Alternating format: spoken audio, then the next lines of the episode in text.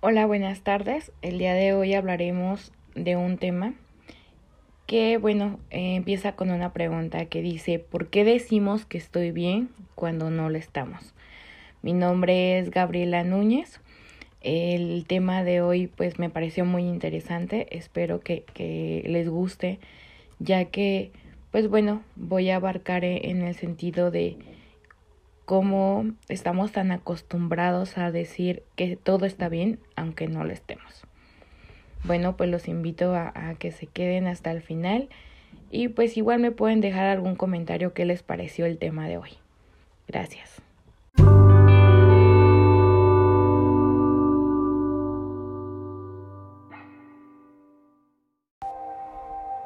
¿Por qué decimos estoy bien cuando no lo estamos? Estoy bien. Lo decimos continuamente. Es una frase corta, agradable, reafirmante. Nos permite pasar al siguiente punto de la conversación sin detenernos demasiado con nosotros, sin hurgar en la herida, sin darlas a notar. El problema es que a menudo no es cierto. El problema es fingir que todo está bien cuando todo está mal. Fingir que todo está bien, una regla social implícita. Cuando decimos que estamos bien o que todo va bien, pero no es así, negamos nuestras emociones y experiencias. A veces lo decimos sin pensar demasiado porque se ha convertido en una regla social implícita, una regla que nos obliga a fingir una actitud positiva. Decimos que estamos bien porque es una regla social que aprendimos desde pequeños, porque asumimos que cuando el otro nos pregunta cómo estamos en realidad, se trata de una pregunta de cortesía, de manera que desplegamos el guion automático que rige nuestra que rige muchas de nuestras relaciones sociales.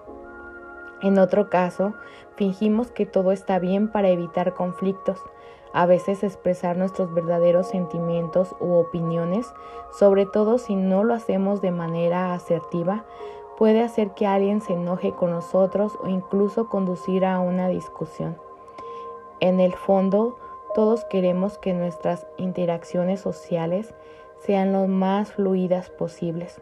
No queremos convertirnos en esa persona difícil o añadir una carga a los demás de nuestras preocupaciones y problemas, por lo que preferimos ocultar que no estamos bien y mantener la conversación dentro de los cauces convenientes.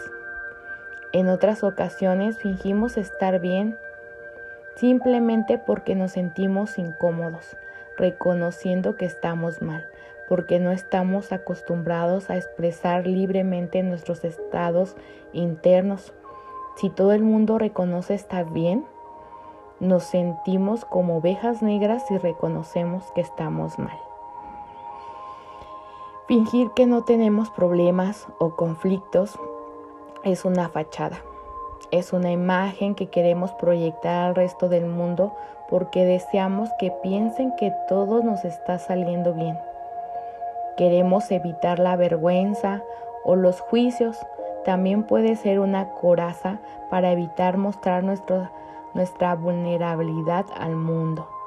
Las personas que han crecido en un ambiente en que les enseñaron que sus emociones y problemas son íntimos y no deben compartirlos, son más propensas a reprimirlos.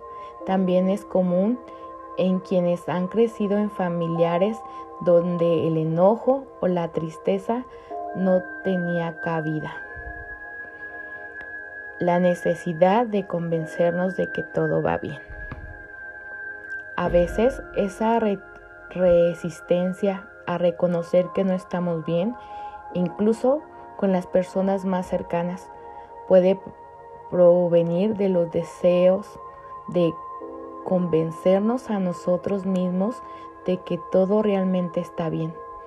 En ocasiones negamos nuestros sentimientos y problemas porque son demasiados abrumadores, no sabemos cómo gestionarlos e intentamos ignorarlos con la certeza esperanza de que desaparezcan como arte de magia. Si reconocemos nuestros problemas ante los demás, nos autoobligamos a afrontarlos y reconocer que no somos felices, que nuestra vida no son tan perfectas como nos gustaría o que necesitamos ayuda. En este contexto, la negación es comprensible, aunque no es la solución a largo plazo porque generalmente cuanto más ignoremos los problemas, más crecerán. De hecho, un estudio realizado en la Universidad de Arizona reveló que las personas que fingen estar bien con sus compañeros de trabajo terminan sintiéndose emocionalmente agotados y son menos auténticos en sus relaciones.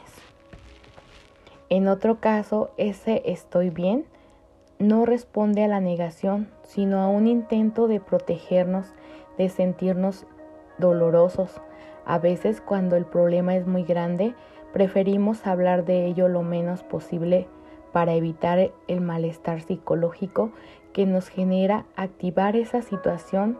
Suele ocurrir, por ejemplo, cuando perdemos a un ser querido, sobre todo durante los primeros tiempos. Esos casos, esa negación, es un mecanismo de defensa que usamos para protegernos hasta que tememos o estemos preparados para abordar la pérdida o el problema. Reconocer que no estamos bien. Si hemos negado y ocultado nuestros sentimientos y problemas durante años, no es fácil empezar a escudriñar en ese desorden bajo la superficie.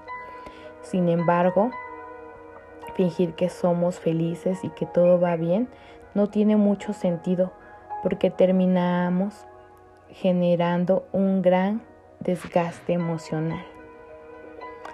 Psicólogos de la Universidad Estatal de Michigan, por ejemplo, descubrieron que cuantas más sonrisas fingidas, peor será nuestro estado de ánimo al terminar el día y más probabilidad existe de que este marco esté marcado por la irritabilidad, la ira y la tristeza.